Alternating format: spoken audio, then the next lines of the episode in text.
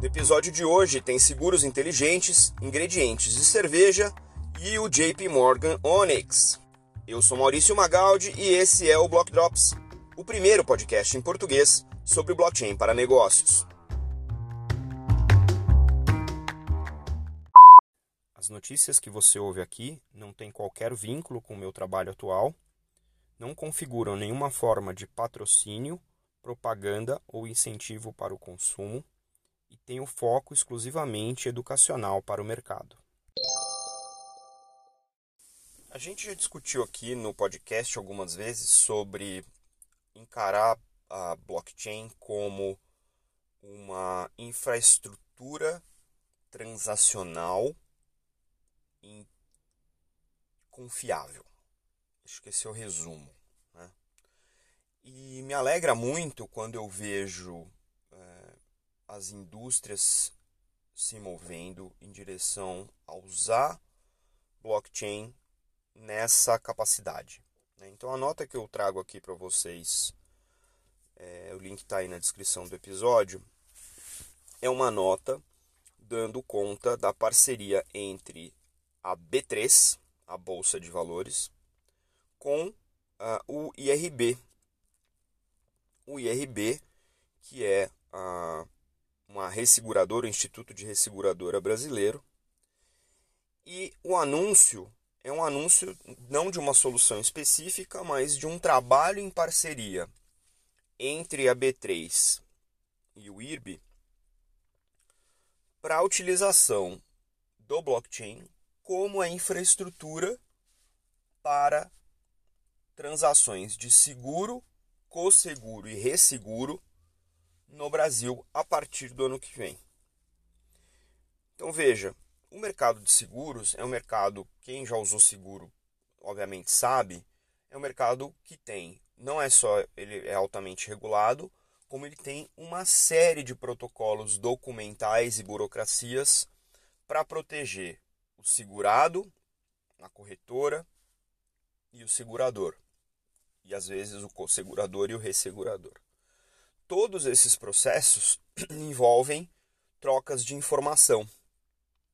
E todos esses processos envolvem troca de informação que precisa ser confiável, validada, é, tempestiva e para que ela seja confiável, validada e tempestiva na maneira como a indústria hoje está configurada, ela demora, ela tem várias rechecagens, tem retrabalho, é, tem toda uma via crucis. Então, quando a gente pensa que o mercado segurador ainda não é um mercado altamente digitalizado para quem opera no mercado e para quem é cliente do mercado, eu vejo nessa movimentação entre a B3 e o IRB um sinal de que essa, esse passo vai ser feito de maneira concreta. Por quê? Porque é uma tecnologia blockchain que permite que isso passe a ser é, prática comum também no mercado segurador. E aí a gente vai ver vários casos de uso. A gente pode ver casos de uso desde o momento da contratação, porque aí você tem uma maneira de fazer as assinaturas digitais estarem visíveis é, num contrato né, inteligente para todas as partes. Você vai ter casos de uso de sinistro, né, do pagamento de sinistro, então desde a verificação até o pagamento de sinistro para os mais variados casos. Você vai ter é, usos, por exemplo, para seguros empresariais, como seguros garantia, que podem ser assinados de maneira multilateral.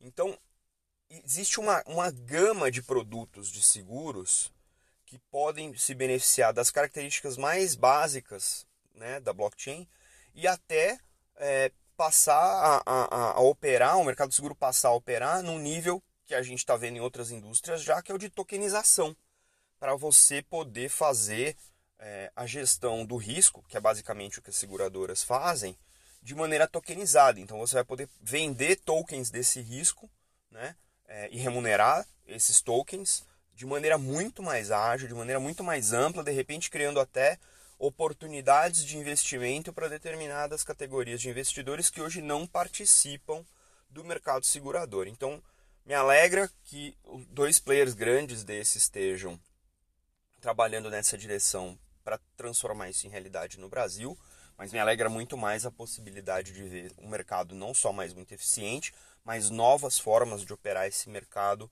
que a tecnologia ou as tecnologias blockchain uh, habilitam. Então vamos ficar de olho. Quero acompanhar muito de perto isso e eu acho que é um primeiro passo de uma jornada muito importante para o mercado segurador brasileiro, dado obviamente por dois gr grandes players no mercado.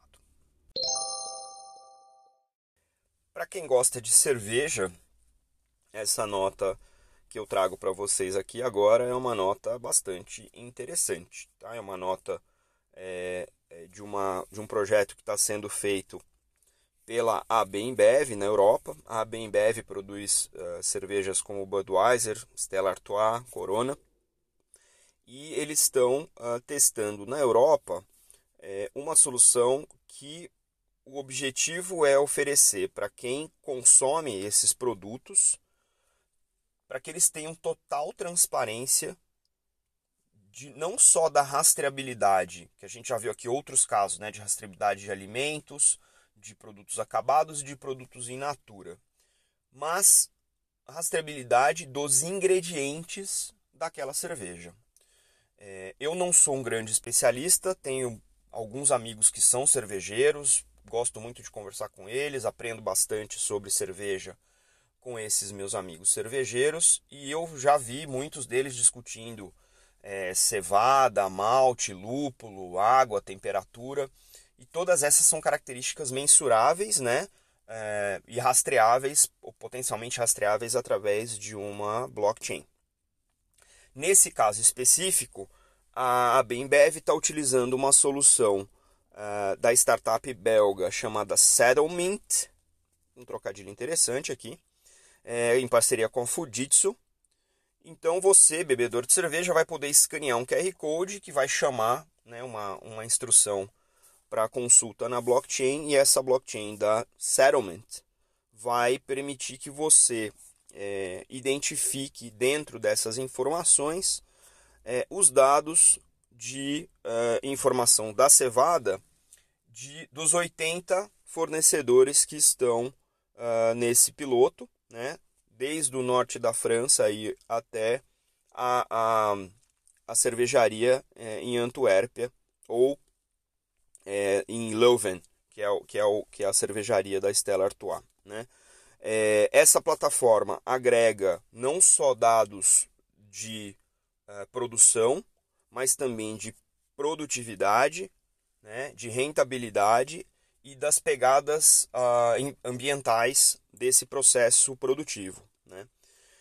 Eu fico imaginando aqui é, uma discussão muito comum nos, nos fóruns quando a gente discute casos de uso. Ah, mas já tem blockchain para rastreabilidade de X, já tem blockchain para rastreabilidade de Y. Veja, não é um monopólio, né? As empresas estão descobrindo os casos de uso que lhe faz sentido. Então as indústrias vão se mover de acordo com as necessidades. A gente sempre discutiu aqui e vai continuar discutindo que o que move a adoção de uma tecnologia é o caso de uso, não é a necessidade de usar a tecnologia se você não precisa disso. Quando a gente olha 80 produtores de cevada, uma empresa como a Bembev que distribui para milhões de pontos de venda, é importante para esse ecossistema que os produtos e os ingredientes desses produtos estejam bem monitorados.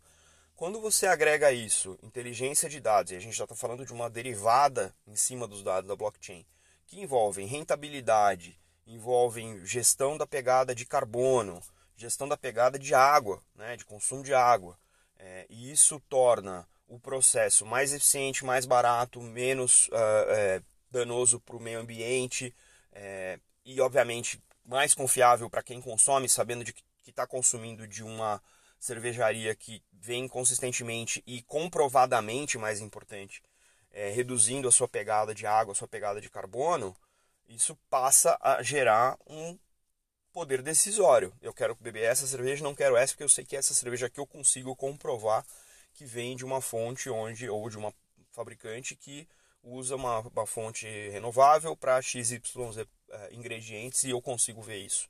No produto isso gera uma, um poder de aumento, poder de decisão, gera uma quebra de paradigma e você passa a tomar decisão baseada em informações adicionais comprovadas utilizando o blockchain. Então, veja, não é não vai ser incomum, não vai haver uma blockchain para um caso de uso no mundo inteiro. Né? As, as, os núcleos e os mercados estão organizados de maneira, às vezes, regionais, às vezes locais, e às vezes é tudo que eles precisam para operar naquela capacidade. Em se tratando de, de AB a gente sabe que se esse caso de uso frutificar numa determinada região, pela pegada global que a empresa tem, a gente pode ver isso sendo é, aplicado em rollouts ao redor do mundo, com outras regiões, com outras cervejas e de repente até com outros produtos que a própria empresa venha fazer. Então, é, a gente vai continuar trazendo esses casos porque isso mostra o avanço da maturidade no uso do blockchain para diferentes indústrias. Nossa terceira nota de hoje é o lançamento de uma nova divisão do glorioso JP Morgan, do banco americano, que a gente já trouxe aqui algumas notícias, né? Um banco que ah, tem muita controvérsia com as criptomoedas, antes gostava, depois não gostava, e aí agora gosta, e daqui a pouco também não gosta, enfim. É um banco que tem diferentes opiniões, porque obviamente está o tempo todo estudando isso. E é, como a gente fala, né? É, put your money where your mouth is. E o JP Morgan fez exatamente isso, né? O JP Morgan foi o banco que criou o Quorum, uma tecnologia derivada do Ethereum, né? E o anúncio dessa semana é o anúncio do lançamento de uma divisão chamada Onyx. E Onyx é uma divisão voltada para soluções blockchain. Dentro do guarda-chuva do Onyx, eles anunciaram algumas coisas muito interessantes. Eles renomearam o, uma, uma rede anterior que eles tinham, uh, feita com um fork do Ethereum, ainda não era Quorum. Uh, agora ela chama Link, era a Interbanking Integration Network, agora chama Link, com dois Is. E esse link é uma plataforma de desenvolvimento de dApps, as Distributed Applications. Então eles estão convidando uma rede de 400 bancos, incluindo aí 25 dos 50 maiores bancos do mundo, para colaborar criando dApps nessa, nessa rede link, disponibilizando esses dApps não só para os seus clientes, mas também para outros bancos concorrentes poderem utilizar isso como componente de soluções mais sofisticadas. Ou seja, é um banco trazendo né, uma inovação de rede, tentando capturar aí uma, uma, um efeito de rede no seu próprio mercado. E de novo, olha que interessante, é, a, é o blockchain que permite colaboração entre competidores. Isso é uma característica muito forte do blockchain e eu acho que nesse caso do Onyx ficou muito claro que é o grande veículo para essa colaboração. Né? O segundo caso interessante aqui do Onyx, né, é que uh, o Onyx lançou também uh, um, um, meio de pagamento, uma solução chamada JPM Coin, que é uma stablecoin, né, que já está sendo usada em produção. Né. O, o, o, JPM Coin ele é feito em Quorum, ele é baseado em Quorum, tá?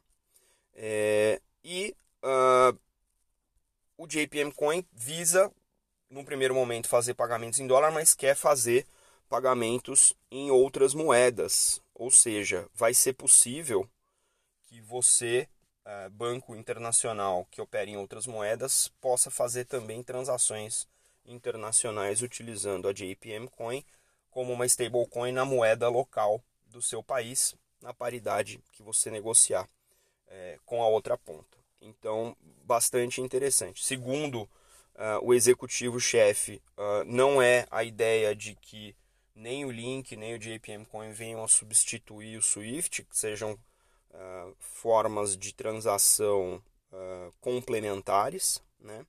E obviamente o Onyx também é responsável aí pelo relacionamento entre o JP Morgan e a Consensus, que foi quem comprou o Quorum e, e agora cuida da tecnologia do ponto de vista de curadoria, implementação, manutenção, etc., para o mercado poder adotar. Por que, que eu estou trazendo essa notícia aqui para vocês? Vejam, uh, a gente falou né, do, da B3 com, com o IRB, é, a gente está falando agora do JP Morgan, uh, fazendo um spin-off abrindo uma divisão específica para cuidar do blockchain como infraestrutura da indústria. Então, se, se esse não é um momento em que a gente está vendo uh, um passo em direção à maturidade e a, a encarar a, a block, blockchain, tecno, tecnologias blockchain como tecnologias de infraestrutura, uh, como ela merece ser encarada, é, a gente precisa realmente é, parar e avaliar se a gente entendeu para que serve o blockchain. E essas indústrias estão demonstrando de maneira muito cabal, de maneira muito uh, estruturada, de que sim, elas já entenderam. Então, é, eu espero que isso marque um ponto no tempo em que as demais indústrias, sejam indústrias financeiras, seja indústria de alimentos, seja indústria de mineração, quaisquer indústrias que tenham uh, ambientes de negócio distribuídos, multilaterais, possam realizar que se essas indústrias estão se estruturando dessa maneira para encarar e aplicar blockchain como a infraestrutura transacional de confiança né, entre, entre si e às vezes até entre múltiplas indústrias, então é hora de se mover nessa mesma direção para que a gente consiga de maneira horizontal capturar todas as eficiências que a tecnologia permite e que a gente consiga ser mais eficiente, mais barato, oferecer novos é, serviços e, mais interessantemente, descubra novos modelos de negócio através do uso do blockchain, tokenização e todas as suas derivadas.